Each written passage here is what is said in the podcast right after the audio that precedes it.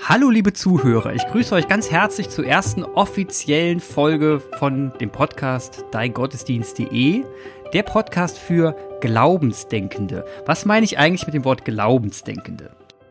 Glauben und Denken. Und ich meine damit eigentlich nur, dass man über Glauben mal immer wieder nachdenken sollte, sich reflektiert mit dem Thema Glauben auseinandersetzen sollte und nicht immer das glauben sollte, was an andere sagen, sondern man beginnt da eigentlich bei sich, also Glaubensdenkende. Deswegen ist dieser Podcast so genannt. Wir sind in der ersten Folge. Wer wissen will, um was es bei deingottesdienst.de Podcast geht, der kann sich gern die erste Folge oder die Folge 0 anhören. Das war der Prolog. Da haben Jan und ich uns ein bisschen eingerenkt im Diskurs. Wir haben über die Kirche gesprochen, über Institutionen, über Funktionen und Rollen innerhalb der Kirche und haben uns ein bisschen an der abgearbeitet. Bis wir dann zu dem Herzensthema von Jan kamen, Glauben. Und um den soll es heute auch gehen, über die Auseinandersetzung mit dem Glauben. Und bevor ich damit anfangen will und auf Jan referenziere und ihn herzlich begrüße, will ich noch ganz kurz, will ich noch ganz kurz auf den Slogan von deingottesdienst.de eingehen. Deingottesdienst.de, wenn man auf die Seite geht, sieht man den Spruch, Kirche ist da, wo du bist. Und letzten Endes haben wir diesen Spruch gewählt, weil für uns Kirche nicht eine Institution ist, sondern das, was man gemeinsam erschafft, wenn man an einem Ort ist und Glauben feiert. Dies wollten wir digital zum Ausdruck bringen, weil äh, gerade zur Corona-Zeit war es so, dass viele Kirchen sich überfordert sahen, die Gottesdienste an die Gläubigen an die Gemeinde heranzubringen. Also war, war der digitale Weg natürlich ein sehr dankbarer und äh, viele haben sich auf YouTube angemeldet und Videos gemacht. Und letzten Endes ging es darum, dass man eben dieses Gefühl wieder schafft, dass man eben sagt, okay, passt mal auf, holt euch eure Inhalte, lasst euch inspirieren von, von den Kirchen und schafft eure eigene Kirche zu Hause, bei euch, am Küchentisch, im Wohnzimmer, an der Bettkante. Und jetzt würde ich gerne zu Jan Aleph rüberschwenken. Hallo Jan, ich grüße dich heute Morgen. Ist der Kaffee denn bereit? Moin Clemens. Kaffee ist bereit. Wobei in der Hitze des Tages ich mich auf kaltes Wasser beschränke. Das äh, funktioniert aber auch. Hält mich, hält mich frisch. Wunderbar. Wie, wie gehst du denn mit dem Spruch um? Kirche ist da, wo du bist. Was, was fällt dir dabei ein, wenn ich dir den Spruch entgegenhaue? Also äh, hauen. Es ist also, es ist ein Vorschlag. Ne? Es ist ein Vorschlag. Kirche, genau, Kirche, Schlag. Kirche ist da, wo du bist. Ich glaube, mh, Kirche, Kirche ist glücklicherweise nicht nur da, wo ich bin. Also das ist schon so, dass ich denke, dass Kirche überall da ist, wo Leute aus einem mh, aus einem Glaubensimpuls heraus so handeln und nicht anders handeln. Also das bedeutet, Kirche ist auch in Schule, Kirche ist auch im Krankenhaus, Kirche ist auch im Kindergarten. Also Kirche ist da, wo es nicht auf mich, auf Ego beschränkt. Kirche ist nicht da, wo ich bin. Kirche ist da, wo Leute aus einem Impuls heraus handeln. Aus einem religiösen, spirituellen, also in unserem Fall christlichen Impuls heraus handeln. Du hast in der letzten Folge, in der Folge 0, hast du das Wort Transzendenz gesagt. Ne? Mhm. Und ich habe irgendwas mit Fenstern verstanden. vielleicht, können wir da, vielleicht können wir darauf nochmal eingehen, weil dieser Begriff, den finde ich ganz wichtig, dann, dass wir den nochmal klären, bevor wir dann ein bisschen tiefer in das Thema Glauben einsteigen. Tja, Transzendenz, ich, ähm, es geht um etwas, das, das größer ist als das Physische. Es ist, es ist der Begriff dessen, was wir nicht fassen können. Das durchschimmert irgendwie durch das physische. Man kann auch sagen, das hinterphysische, das also metaphysische. Ich, jetzt habe ich ein Fremdwort mit dem anderen erklärt, ne? ja. ja. Mach nicht weiter. Ja, also es ist das, was dahinter ist. Also das, was nicht mit der Wissenschaft zu fassen ist, mit der mit der Naturwissenschaft zu fassen ist. Also es ist im Grunde der Gegenstand von äh, von Theologie, ja. Kann auch Gegenstand von Physik, äh, von äh, Philosophie sein. Ich musste ein bisschen schmunzeln, als du einführtest mit unser Blog. Also ich meine, wir sprachen vorher drüber für Glaubensdenkende. Es gibt ein äh, und den musste ich äh, hart studieren in meinem Theologiestudium, einen Philosophen, einen Priester, der in Münster lehrt. Der sieht selber aus wie so ein antiker, rauschebärtiger Philosoph, wie man sich den so vorstellt. Und der hat ein dreibändiges Schlag, also da kannst du ein mit totschlagen, Werk verfasst, Glauben, Fragen, Denken. Glauben, Fragen, ah. Denken. Also ich weiß nicht mehr, mehr als tausendseitig das Ding. Und man kann da mit den Mitteln der Philosophie an die Theologie packen, ja, und versuchen, das irgendwie zu umschreiben, zu beschreiben, äh, mit Worten einzufangen, was dieses Transzendente, also das, was naturwissenschaftlich nicht griffig ist, was sich nicht einfangen lässt in unsere Naturgesetze, zu, tja, so einzuhegen oder zu umraumen, ja. Also das, die so Trans das ist bisschen, ja bitte. Transzendenz, wir, ich ich arbeite, ich handle gerne mit dem Wort, mit dem Wort Göttliches, die, also mit Gott. Ich habe da vor kurzem noch, es war am letzten, ähm, am letzten Samstag bei dem Tau, bei einem Vorgespräch für eine Taufe das Gespräch mit der Mutter geführt. Die Mutter glaubt gar nicht an Gott glaubt aber an eine Kraft, die größer ist als die Welt. Und da hatten wir beide eine Schnittstelle und eine Grundlage, auf der wir gut diese Taufe werden feiern können. Also kirchenrechtlich, der Vater ist Katholik und glaubt und das ist schon alles safe. Aber wichtig, wichtiger war mir das Gespräch mit dieser Mutter, die Gott sei Dank mutig war und sagte, ja, wir taufen dieses Kind, aber so wirklich überzeugt, ich bin da nicht von. Und dass das jetzt die katholische Kirche ist, ist für mich in Ordnung, aber es hätte wirklich nicht sein müssen. Und das war genau dieser, das war dieses Gespräch. Und es war ein Ringen um Worte. Also, sie, sie fremdelte unglaublich mit dem Wort Gott. Und mochte er, mochte er den Begriff Kraft oder ähm, Schutz oder äh, Energie. Ja. Kann ich, kann ich nachvollziehen, weil, weil Gott über die Jahrtausende, ich krieg diesen ich krieg diesen langbärtigen Menschen nicht aus meinem Kopf raus. Ja, das ist Problem. Ähm, weswegen, äh, weswegen das Wort einfach ein bisschen vergriffen ist und man nach neuen Worten ringt. Das ist, das ist richtig. Ähm, jetzt hast du eben gesagt, Transzendenz ist so dieses Unfassbare. Ist das ein bisschen das Gefühl, zumindest geht es mir so, wenn ich im, in den Himmel gucke und die Sterne betrachte nachts, und ich, ich ziemlich genau weiß, dass wir erklären können, wo sie herkommen. Dass wir, dass wir auch recht gut schon begreifen, wie der Urknall entstanden ist. Dass wir ihn sogar nachverfolgen können, diesen Urknall, und messen können. Wie, dass wir heute noch die Nachfolgen des Urknalls messen können. Das ist ja schon beeindruckend. Und trotzdem fragt sich ja in jeder, was war denn davor? Und warum dieser Urknall? Wo wir dann natürlich stehen bleiben. Ne? Diese Warum-Frage erklärt uns keiner. Jetzt könnte man zwei Dinge, sich, könnte man sich zwei Dinge erklären. Erste ist, es gibt kein Warum.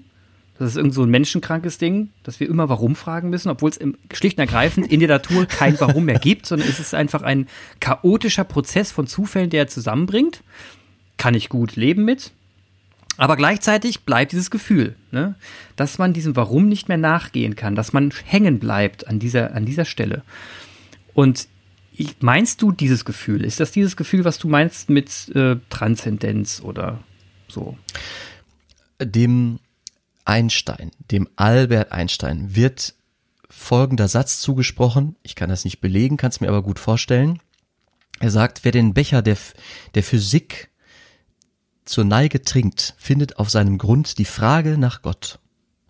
Also, wir kommen, mhm. wir kommen mit der Wissenschaft immer weiter, immer weiter. Aber jede Erkenntnis wirft neue Fragen auf. Wirft neue Fragen auf. Also Glauben, Fragen denken, das Fragen stellen, ist uns doch auch inne. Also wir stellen die Fragen und wir stellen die Fragen nach Sinn, wir stellen die Fragen nach, ähm, nach dem Ursprung. Und da gibt es keine bisher endgültigen Antworten. Und ich glaube, die werden wir auch nicht finden. Also man dachte ja wirklich immer wieder, man wäre an ein Ende gekommen. Irgendwann hatte man entdeckt, die Welt ist keine Scheibe. Das hat dann sogar die Kirche irgendwann für sich so angenommen.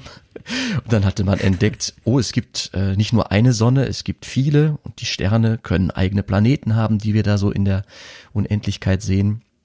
Und heute selbst, man weiß, dass es Fliehkräfte gibt im Universum und es sich irgendwie ausdehnt. Und natürlich, also die Frage, wohin, wohin kann sich denn dieses, wohin dehnt es sich aus? Und dann, dann sprechen wir irgendwie, ja, das Weltall ist unendlich. Tja, und Unendlichkeit ist schon wieder so ein, würde ich sagen, transzendenter Begriff. Ne? Denn etwas, was kein Ende hat, das kann der Mensch nicht fassen. Also wir sind alles, womit wir uns umgeben, hat ein Ende. Also unser Leben hat ein Ende, unsere Ressourcen haben ein Ende, die Welt hat, hat irgendwie Grenzen, ähm, unser Verstehen ist begrenzt, alles hat irgendwie, hat Grenzen. Etwas sich vorzustellen, was unbegrenzt ist oder ohne Ende, das widerspricht so sehr unserem, mm, unserem Alltag, unserem Leben, dass das kaum zu fassen ist. Es gibt. Und dann setzt man sich wie, wie die Kinder an den Küchentisch, holt ein Papier raus und fängt an zu malen, wenn man sich dann anfängt vorzustellen, was jetzt dahinter steckt. Und dieses Malen, ist das dann das Glauben?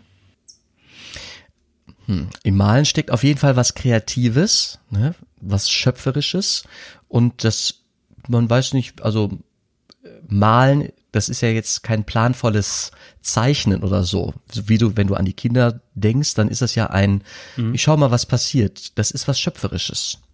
Da würde ich sagen, das ist ein sich drauf einlassen auf das leere Blatt Papier und gucken, was bei rauskommt. Das hat was mit Glauben zu tun, ja, dass sich darauf einlassen auf, auf etwas, was ich, was ich, wo ich das Ende oder das Ziel noch nicht noch nicht sehen kann, sondern ich fange an. Da gibt es so Begriffe, es gibt so Metaphern dafür. Äh, eine, eine Begrifflichkeit, die ich mag, ist, es ist ein Sprung in den Brunnen. Es ist wie der Sprung in einen Brunnen und ich weiß noch nicht genau, was am Grunde, was mich erwartet, was da sein wird. Sterben, leben, wie auch immer. Ich sehe in deinen Augen, in dem Podcast ist es, liebe Zuhörer, wir haben hier eine Videokonferenz gleichzeitig laufen, sodass ich immer wieder in Jans Augen schauen kann.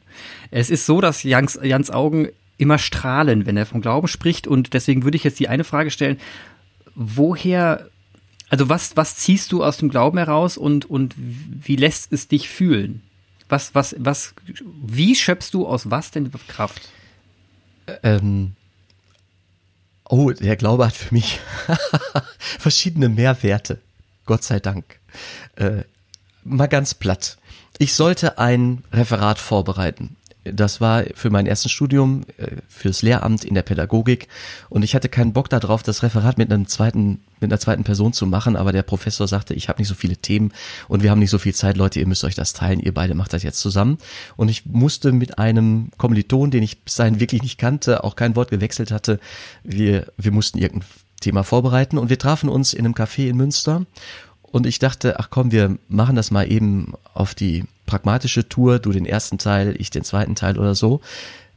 Ich kürze ab, wir haben uns vier, fünf Mal getroffen während des Semesters bis zu unserer, bis zu unserem äh, Vortrag im Seminar, weil wir festgestellt haben, dass wir miteinander dass wir uns was schenken konnten. Er glaubte gar nicht an Gott und ich kann nicht mehr sagen, wie wir auf das Glaubensthema gekommen waren in diesem pädagogischen äh, Setting. Ähm, und wir haben gerungen. Also ich studierte da schon ein bisschen Theologie, so fürs Lehramt als Drittfach nebenbei. Ich war noch kein Priesteramtskandidat, aber ich merkte, das war mir jetzt irgendwie ein Anliegen. Und es ging nicht darum, ihn zu überzeugen oder ihn zu missionieren, aber er hat Dinge in Frage gestellt, die mir wertvoll waren. Und das konnte ich nicht auf mir sitzen lassen. Und äh, es war ein heiteres Ringen um die Frage, gibt es Gott, kann das, also wofür gibt es Gott oder ist das nicht alles irgendwie Opium fürs Volk und äh, diese diese ganzen Schlagworte kamen dann auf den Tisch und am Ende sind wir auseinandergegangen und dann hat er mir wirklich äh, ein kleines Geschenk gemacht, als er sagte, boah Aleph, ähm, also du hast mich ja nicht überzeugt, ne? aber um eine Sache beneide ich dich ein bisschen und dann hat er mir was, dann hat er gesagt, die letzte Lässigkeit. Und das fand ich total treffend und habe mich gefreut, weil ich diese Begrifflichkeit äh, noch nicht hatte. Jetzt, seitdem habe ich die und nutze die auch manchmal der Glaube schenkt mir manche Dinge, aber was, was mir am schönsten zu erzählen ist, ist diese letzte Lässigkeit. Ich verliere nichts, wenn ich glaube. Also, ich, ich verliere nichts, wenn ich glaube. Ich verliere nicht den Zugang zur Wissenschaft. Ich verliere nicht die Möglichkeit, mich zu freuen über neue Erkenntnisse, wie die Welt funktioniert und wie die physikalischen Kräfte wirken und welche Wechselwirkungen sie haben, auch auf mich. Aber ich gewinne etwas. Ich gewinne einen Anker in das, was zum einen der Welt innewohnt, das ich manchmal spüre, wie aber auch den Anker, also gleichzeitig in das, was, was viel größer ist als die Welt. Und was mir sehr, sehr hilft, wenn ich mal wieder hadere mit unseren, ja, mit, mit unseren Lebensbedingungen auf der Welt und den Dingen, also die Richtungen, die da so eingeschlagen sind. Ich hadere gerade doch irgendwie viel, ähm, auch in diesen Pandemiezeiten und es gibt so viele Dinge, die ich im zwischenmenschlichen Miteinander in Frage stelle. Und dann hilft mir das unglaublich, da so einen Anker zu haben in etwas, in eine Kraft, eine Energie oder ich ergänze auch das Wort Gerechtigkeit, die größer ist als äh, unsere menschliche Gerechtigkeit. Finde ich super. Und daraus resultiert für mich ein entspannteres Gehen durch meine Lebensjahre, als ich es könnte, wenn ich den Glauben nicht hätte. Aber was verstehst du jetzt in dem Kontext unter Gerechtigkeit? Ich treffe vielfach auf Situationen, in denen ich äh, Dinge sehe, die ungerecht sind. Also Ressourcenverteilung, subjektives äh, Lebensglück. Einige sind unglaublich glücklich und haben es sehr leicht, gehen leichtfüßig durchs Leben, sind so Sonntagskinder. Und andere tun sich unendlich schwer und sind unglücklich und vielfach kann ich das nachfühlen. Das sind Dinge, äh, in der Biografie oder in der Gesundheit, in der persönlichen, die ja schwer zu verknusen sind. Und dann denke ich, boah, wie krass ist das, dass die einen so so Glückskinder zu sein scheinen und die anderen ähm, auch mir zeigen, wie schwer es gerade ist für sie, den Alltag zu bestreiten. Und dann setze ich, dann setze ich darauf, dass am Ende der Tage, ja, ich habe gesagt, unser Leben hat, wir sind endlich dass es etwas gibt, dass es eine Unendlichkeit gibt für alle Menschen und dass es dann eine Versöhnung gibt mit der eigenen Biografie, mit dem Umstand, dass die Tage hier, die irdischen, äh, für den einen so, für den anderen so gestaltet waren, dass es am Ende gut ist. Dieses am Ende gut sein können, das verbinde ich mit Gerechtigkeit. Jetzt würde ja ein Atheist sagen, äh, ja, das nennt man Tod, ne? Und dann ist man halt tot. Ne? Ein anderer, ein anderer ein Kumpel ja. von mir, der sagt immer so schön, unterm Strich ist die Null. Ja, also das heißt, am Ende ist immer die Null. Ähm, und das war's dann eigentlich. Ne? Das kann man ja auch dann als deine Gerechtigkeit empfinden, aber ähm, ähm ein Unromantischer würde jetzt sagen, naja, da ist halt nichts. Lebt damit. Ist nicht schlimm, ist halt nichts. Ne? Feier jetzt das Leben und danach ist halt nichts mehr. Mhm. Ja, und das ist schon im Zentrum vom vom Glauben und auch von vielen Religionen eine Perspektive, dass nach dem Leben etwas ist.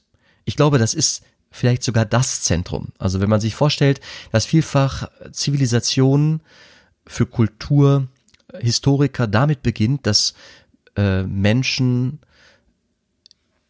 Grabbeigaben gegeben haben. Dass Menschen also ihren Verstorbenen den Weg irgendwo anders hin bereichern wollten, besser, schöner, leichter machen wollten. Da beginnt so Zivilisation. Ne? Große Baudenkmäler sind eigentlich Grabmäler, antike. Und das ist doch so ein Zeichen. Der Mensch sucht nach Perspektiven, die über den Tod hinaus ragen. Und dann wird es religiös. Und das Christentum ist da in guter Gesellschaft. Aber also jetzt könnten wir auch wieder böse sagen, naja, dann, dann suchen sie halt verzweifelt nach irgendwas, ne? Emotional verzweifelte Menschen haben Leute verloren und weil sie nochmal das kompensieren müssen, bauen sie halt einen großen Tempel drum, ne? Also das heißt, was, was ich, was man raushören kann, ist ja auch eigentlich für, für die Person selbst, ähm, es geht immer um uns. Ne? Es geht immer um die, diesen egozentrischen Menschen, der es nicht ertragen kann, dass jetzt jemand verloren ist, dass jemand gestorben ist. Und weil er es nicht ertragen kann und einfach mal innehalten muss und sagen muss, ist jetzt halt mal so, kompensiert er es mit Gedöns. Könnte man jetzt auch sagen. Ich muss dich kurz ich muss dich kurz unterbrechen. Ich, äh, an einem Punkt haben wir schon einen unfassbar unterschiedlichen mhm. Blick. Nicht der Verzweifelte baut das Grabmal, sondern der mit der letzten Lässigkeit baut das Grabmal. Wie, wie kommst du auf die Idee? Ja, derjenige, der glaubt, dass da was ist, dass etwas wartet, dass es einen Durchgang gibt, der muss nicht verzweifeln. Der hat nämlich einen Glauben, dass es danach was gibt, dass danach was ist. Und es deckt sich, glaube ich, mit der Lebenserfahrung von Menschheitsgeschichte. Also von Menschen durch Jahrtausende hindurch. Ich bin auch so ein bisschen, ich hadere noch. Ne? Also du sagst die letzte Lässigkeit ähm, und dadurch baut er dann eben Tempel. Aber diese letzte Lässigkeit, ähm, wie, wie kannst du sicher sein, dass die nicht selbst eingeredet ist? Dass das jetzt, äh, wo, wo schöpfst du deinen Glauben, dass du jetzt diese, die letzte Lässigkeit nicht einfach machst, weil du es einfach nicht magst, schlecht gelaunt zu sein?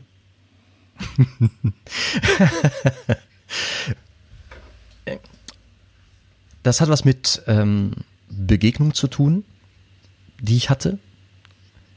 Äh, ich glaube schon in Kindertagen sind mir Menschen begegnet, wo ich dachte, ach cool, die sind irgendwie, die sind irgendwie entspannter oder die haben, die, die, die hatten was, was ich auch haben wollte. Eben so eine, so eine Ruhe. Die ruhten so in sich. Und das waren nicht die, die ihre Suche abgeschlossen hatten und gesagt haben, nee, es gibt nichts nach dem, es gibt nichts nach dem Tod, sondern es waren die Suchenden, die noch, die paradoxerweise auch schon was gefunden hatten. Und das äh, hat mich total angesprochen. Das fand ich total faszinierend. Also ich bin nun auch Priester geworden und äh, weil ich glaube, dass ich den Zweifel tragen kann. Also ich hatte Zweifel selbst manchmal, also immer wieder. Äh, nicht nur, also hauptsächlich an der Kirche, aber manchmal auch an den Fragen, Herr im Himmel, äh, wo bist du denn jetzt? Ne? Das, den Zweifel, den mhm. kenne ich, den trage ich, den habe ich. Aber ich habe auch die anderen Momente, wo ich relativ sicher denke, natürlich, so ist es. Er ist wahr. Also es ist wirklich. Dieser Glaube wirkt in mich. Und weshalb ich Priester bin, ich glaube, ich kann auch den Zweifel anderer tragen. Also die Einladung, dadurch, dass ich Priester bin, lautet an Leute, und zwar gerade an Zweifelnde, Aleph, wie kann das sein, dass du da so, äh, dass du da gerade so stehst und sagst, doch, es gibt was nach dem, es gibt was nach dem Sterben für uns. Wie kann das sein? Und dann stehe ich da und sage, ja sicher, ich kann dir kein Gesetz geben, kein Naturgesetz. Ich kann dir keine Formel reichen oder ein Buch, das du liest und dann weißt du dieselbe Sicherheit wie ich. Es ist ein Hin, wachsen oder hingehen. Man muss da so hingehen. Hinwachsen und hingehen, das klingt schön. Also das heißt, du, du schöpfst deinen Glauben aus Begegnungen und ähm, du hast gesagt, da gibt es diese Momente. Also diese Momente, wo du sagst, ja, er ist wahr. Ne? Mhm. Was, was sind das denn für Momente?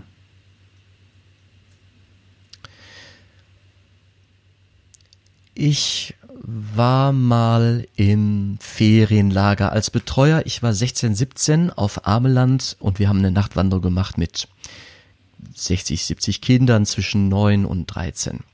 Und da gab es ein paar rummelige Kinder dabei, heute will man sagen, irgendwie äh, hyperaktiv, nicht gut eingestellt. Und zwei davon waren auch Bums natürlich bei mir in der Gruppe gelandet und ich das war nicht immer easy. Wir waren jedenfalls beim Lagerfeuer am Strand, es wurde dunkel und dann gab es das Naturphänomen des Meeresleuchtens. Also, dass dann auf einmal irgendwelche Phytoplankten äh, anfangen zu leuchten, äh, Bioillumineszenz. Und es war großartig, irgendwie am Horizont stand so eine Gewitterzelle, es Wetter leuchtete heiter mit diesen ähm, Meeresleuchten, äh, mit den Wellen um die Wette. Und es gab so einen Moment, bestimmt zehn Minuten, da hatte ich zwei von den rum, rummeligen Kindern. Äh, einer saß mir auf dem Fuß, um keinen nassen Hintern zu kriegen. Der andere stand so bei mir. Und es war Stille. Also es war ein Schauen und Staunen und sich freuen an dem, was da so ist. Und dann gingen wir zurück. Ich hatte irgendwie das Schlusslicht mit dem Bollerwagen und äh, einer von diesen beiden Kindern war da bei mir und sagte dann, boah, Jan, das ist total gut, dass wir heute am Strand gewesen sind. Ich sag, ja. Ja, sonst hätte das Meer ja ganz umsonst geleuchtet. Und das fand ich stark, weil dieses Kind da was für sich wahrgenommen hatte. Das war auf einmal Adressat von diesem Naturphänomen. Also er war Ziel. Für ihn hatte dieses Meer geleuchtet. Für ihn gab es dieses Naturschauspiel da. Und er war ganz ähm, benommen, nicht ganz, ganz innerlich, ganz innerlich und war dankbar. Und aus diesem innerlich sein unseren Dank empfinden für etwas, das kann man nicht machen, das ist nicht verfügbar, man kann das nicht bezahlen, das ist nicht planbar, das passiert einfach.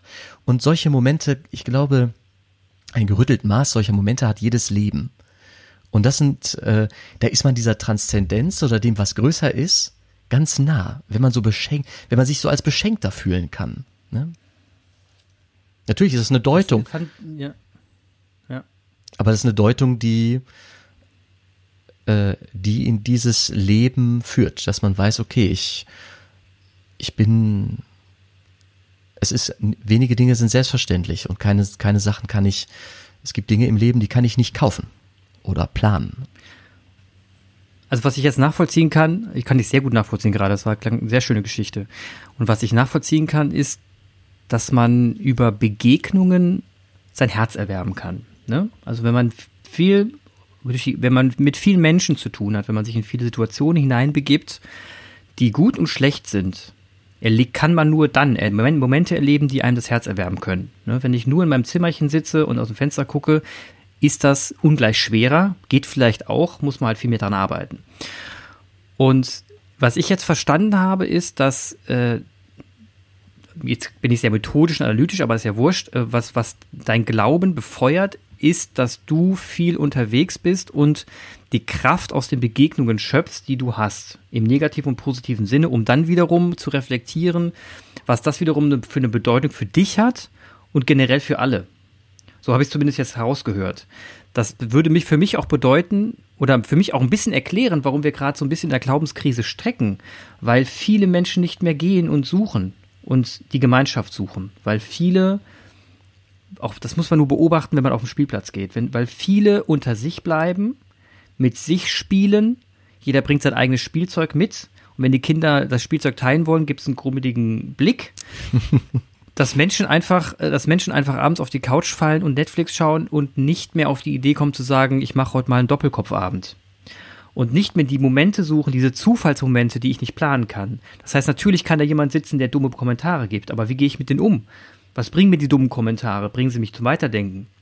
Und das, das habe ich so ein bisschen rausgehört, dass dass das eine ganz, ganz große Kraftquelle ist für Glaubende, einfach durch die Gegend zu gehen und zu begegnen. Kommt, kommt das hin? Es trifft auf jeden Fall meine, meine Wahrnehmung. Also es fällt mir viel leichter, Gottes Begegnung äh, zu haben. Das ist ja ein krasses Wort, ne? sehr theologisch.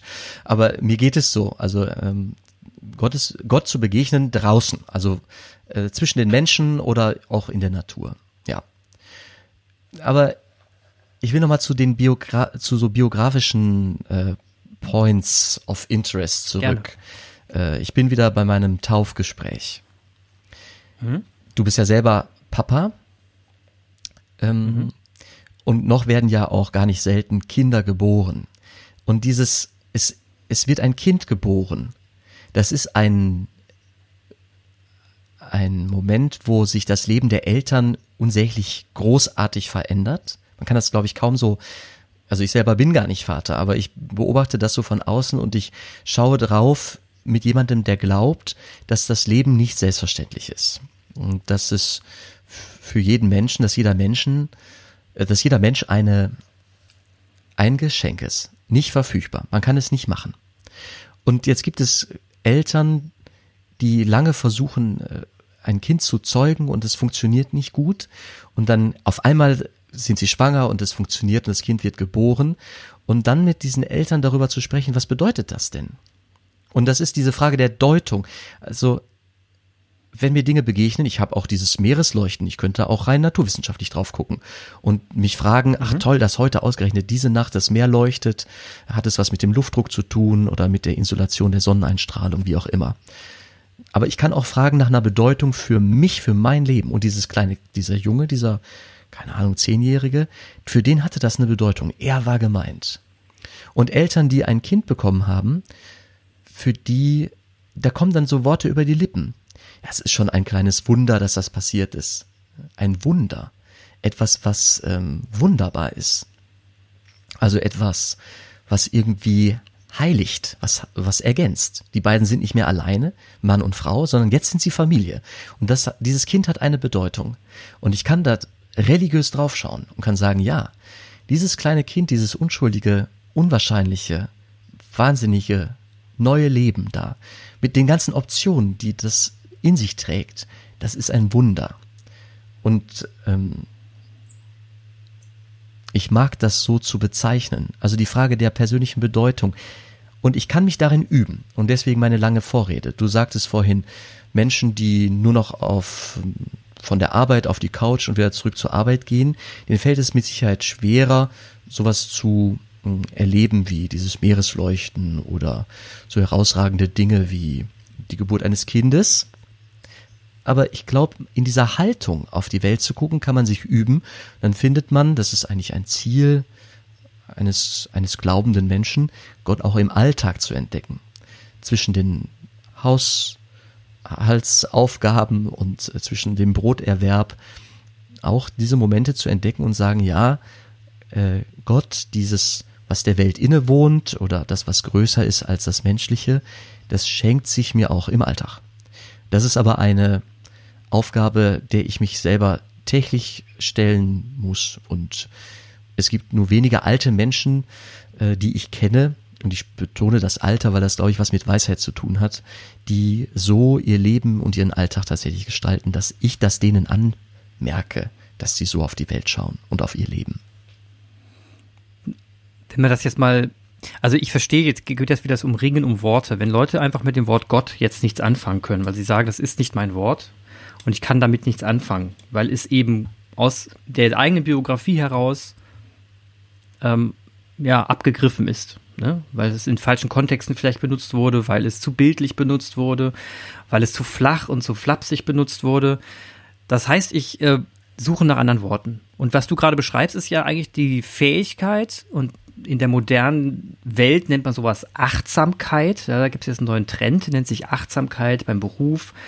Ich weiß von SAP, dass die jemand haben, der für Achtsamkeit beauftragt ist, der mit Leuten nichts anderes macht, als Meditation zu üben. Der geht in, der trifft sich mit Mitarbeitern und übt Meditation, sodass sie oft an der Arbeit lernen, achtsamer zu sein, auf ihre Kollegen, auf die Kleinigkeiten, dass jemand gerade schlecht gelaunt ist, man fragt, was ist denn los mit dir und so. Das ist gerade Trend. Achtsamkeit. Und witzigerweise, wenn man sich das anhört, sehe ich immer eine starke Überschneidung mit dem, was du erzählst, weil Personen, die einen Burnout zum Beispiel haben und diese Achtsamkeit nicht gelebt haben und dadurch eben wirklich ausgebrannt sind, nicht selten in ein Kloster gehen, um dort Ruhe zu finden. Ne? Kommt öfter vor, als man glaubt.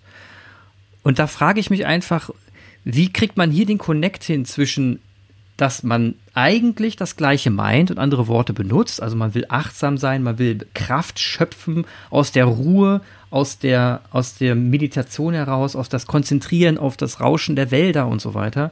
Wie kriegt man dies mit dir vernetzt, dass man sich wieder versteht?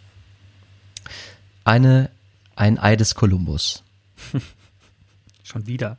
So, wenn du, wenn, wenn, wenn ich jetzt dazu die Frage, wenn ich dazu die Antwort hätte, dann würde ich anfangen, äh, Bücher zu schreiben, dann würde ich anfangen als äh, als Wanderprediger durch die Lande zu ziehen und äh, das wäre, da wäre mein missionarischer Impuls, äh, würde sich auf einmal potenzieren. Ich würde dann, äh, ich würde ins Fernsehen müssen. weil das, weil das wirklich, ein, weil das wirklich, ein, weil ich hab, oh, um Himmels Willen, ja, den gab's mal.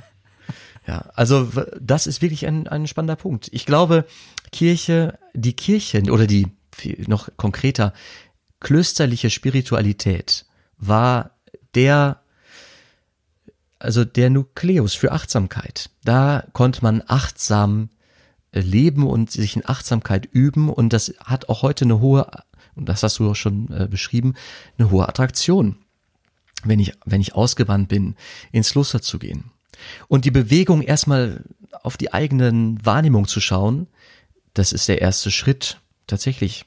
Also in, in mystisches äh, in, in mystische Spiritualität. Gott in allen Dingen. Gott ist nicht gleichzusetzen mit allen Dingen, aber man kann ihn in allen Dingen sehen. Also dieser, ich habe vorhin schon mal von diesem Philosophen mit dem Rauschebart in Münster gesprochen, Professor Müller, der hat das äh, durchaus auch ähm, beschrieben. Panentheismus, Gott in allen Dingen. Achtsam sein dafür, dass man das, was größer ist als die Welt, finden kann in der Welt, in der alltäglichen Welt. Das ist eine, eine Lebenskunst. As vivendi. Aber wenn ich jetzt nochmal, wenn ich jetzt mal aufs Gebet eingehe, ne, auf das Vaterunser eingehe, das klingt jetzt nicht für mich nach ähm, Gott ist in allen kleinen Alltagsdingen.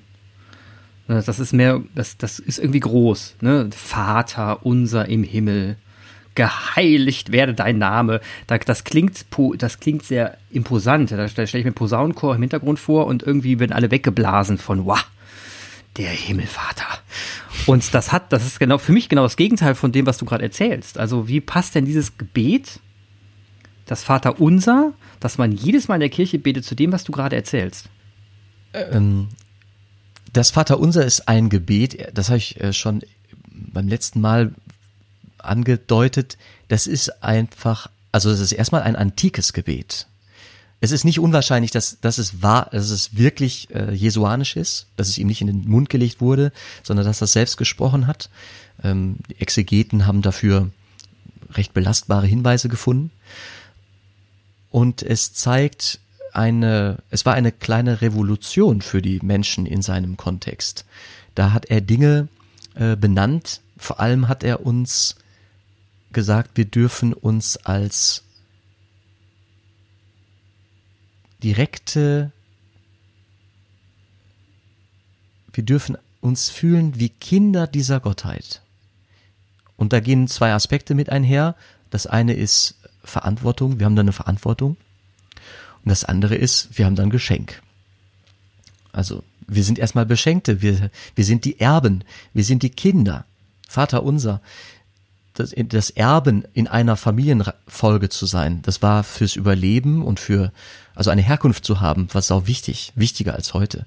Heute mhm. sind wir individual, individuell, ne, lebensfähig. Das war früher, da war der Clan, die Familie, eine Abstammung zu haben, äh, äh, viel, viel relevanter als heute. Und, und zu sagen, es gibt diese Kraft und Jesus sagt, Leute, ihr dürft wie, wie Kinder zum Vater gehen. Wenn ihr betet, dann dürft ihr, dann müsst ihr euch nicht in den Staub werfen, in, in Sack und Asche gehen. Ihr müsst nicht laut euch die Haare raufen und wahnsinnige Opfer bringen, bevor ihr gehört werdet, bevor ihr überhaupt wahrgenommen werdet, sondern ihr sollt, wenn ihr wenn ihr euch, wenn ihr über diese Kraft nachdenkt, wenn ihr über Gott nachdenkt oder mit ihm euch verbinden wollt, dann dürft ihr euch mit ihm verbinden und zu ihm kommen wie zur Vater oder zur liebenden Mutter. Also es ist ein Beziehungsgeschehen.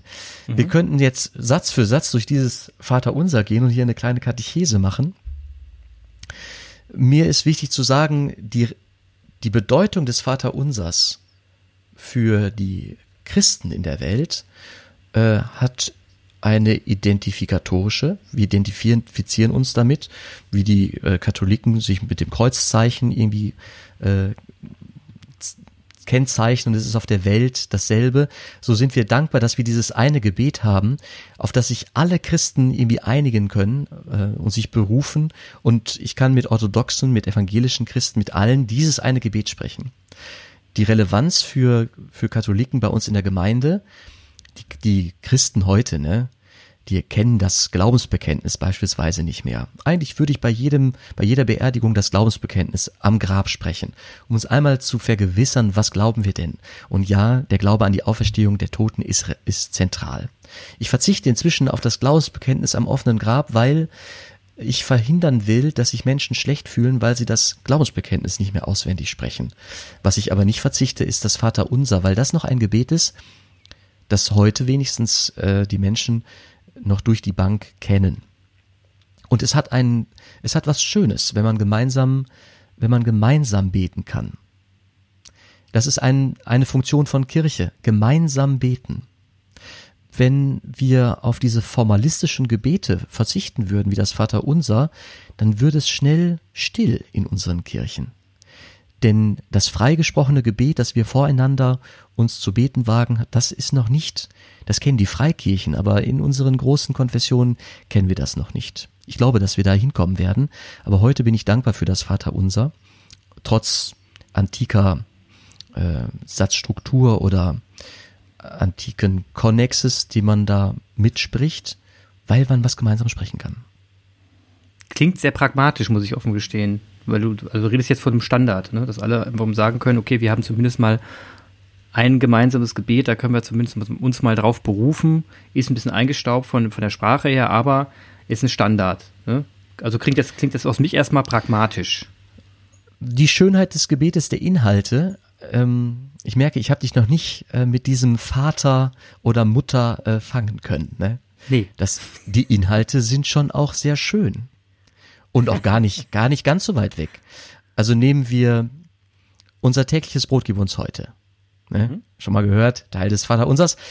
Und da sind unfassbar wichtige Dinge drin, auf die sich sogar die hippe, linksgrün versiffte äh, Hipstergesellschaft äh, wird, wird äh, vielleicht einlassen können, wenn ich sage, es geht sogar um, äh, man kann da sogar Nachhaltigkeit hineinlegen. Denn eigentlich steht da, unser tägliches Brot gib uns heute. Ne? Da steht nicht, gib uns heute das Brot für die ganze nächste Woche oder gib uns bitte heute schon den Reichtum, der uns dann für ein Leben lang reicht und ernährt, sondern es geht darum, dass ich jeden Tag wieder neu um das tägliche Brot bitte. Und erstmal nur um das tägliche. Also um das tägliche für mich. Mhm. Da geht's nicht um Besitz, das ist das Gegenteil. Ich soll mich, ich, es ist eine Frage von sich bescheiden. Vater, ich will heute will ich leben. Heute lass mich heute leben. Also das Wort Achtsamkeit hast du vorhin schon gesagt. Ich mhm. möchte heute leben. Gib mir heute das Brot, das ich brauche. Und wenn das Reich Und, äh, kommt übrigens, von, von, ja? wo das wo, wo das Brot herkommt, ne, wird ja auch nicht gesagt. Gib mir bitte das Brot heute aus äh, äh, aus der aus der Großbäckerei oder gib mir das Geld, damit ich mir das Brot kaufen kann. sei mein Kumpel. Eigentlich geht's um sei mein Kumpel. Also das Wort Kumpel. Mhm. Also ich bin äh, in der, am Rande des Ruhrgebiets groß geworden. Kumpel waren die Untertage, die Freunde, die da geschafft mhm. haben. Ne? Und das Wort Kumpel kommt von Kumpane aus dem Lateinischen oder aus dem äh, Spanischen. Kumpane, das ist mit, mit Brot.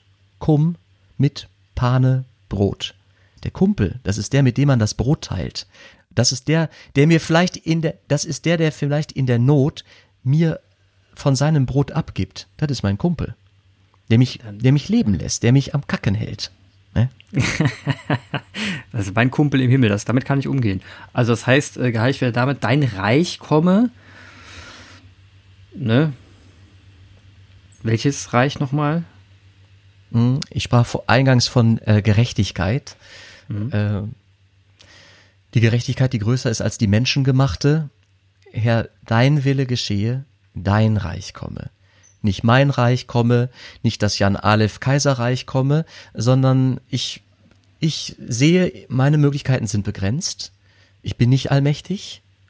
Ich bin nicht derjenige, der äh, Zugriff und Übersicht hat über die Ressourcen der Welt, sondern ich setze, ich verstehe, ich will auch nicht, dass das, dass das Reich von Trump kommt oder das Reich von äh, äh, von Söder oder ähm, von äh, von Schulz, sondern ich möchte, dass ein Reich, dass die Welt einem Reich entgegengeht und dahin wächst, in dem Gerechtigkeit herrscht. Und bis, hin, bis dahin haben wir einen unfassbaren, unfassbaren Weg. Also dieses, ich will nochmal sagen, dieses Gebet wird global gesprochen bei allen Christen. Auf dieses Gebet berufen sich Christen in Afrika, in den Slums von Rio de Janeiro, in äh, den Untergrundkirchen im asiatischen Raum. Alle diese Menschen, also wir sind nicht der Nabel der Welt und schon gar nicht der Nabel der christlichen Welt in, in Deutschland.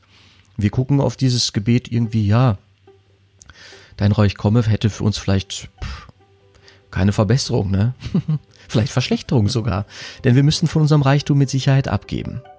Ich, ich würde jetzt an dieser Stelle diesen Podcast, diese Podcast-Folge beenden, weil wir, ähm, wir haben Zuhörer-Feedback bekommen, dass wir zu lange Podcast machen würden mit einer Stunde. Das heißt, wir wollen uns jetzt versuchen, ich glaube, wir haben wieder eine Stunde gemacht, nicht auf anderthalb Stunden zu gehen. Aber was ich gerne stehen lassen würde, ist genau das, ähm, die Vision vom Reich Gottes, wie du es nennst, also dass, dass die Gerechtigkeit am Ende ähm, in deinem Sinne herrschen wird.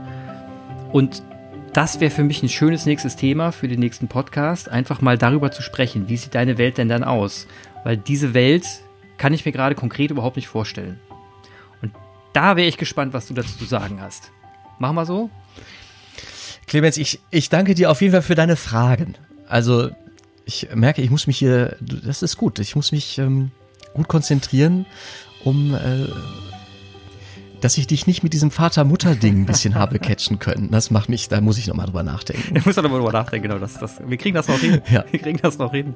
Aber passt, also ich, wie gesagt, es, es hat mir sehr viel Spaß gemacht. Ich habe heute wirklich was, richtig was mitnehmen können. Meine Gehirnzellen haben auch gebrutzelt und äh, ich habe viele Querverbindungen zur heutigen Zeit treffen können und bin vielleicht der einen oder anderen Erkenntnis schon etwas näher gekommen. Jan, vielen Dank für das heutige Kaffeegespräch und ich freue mich auf ein nächstes Mal. Auf Wiederhören.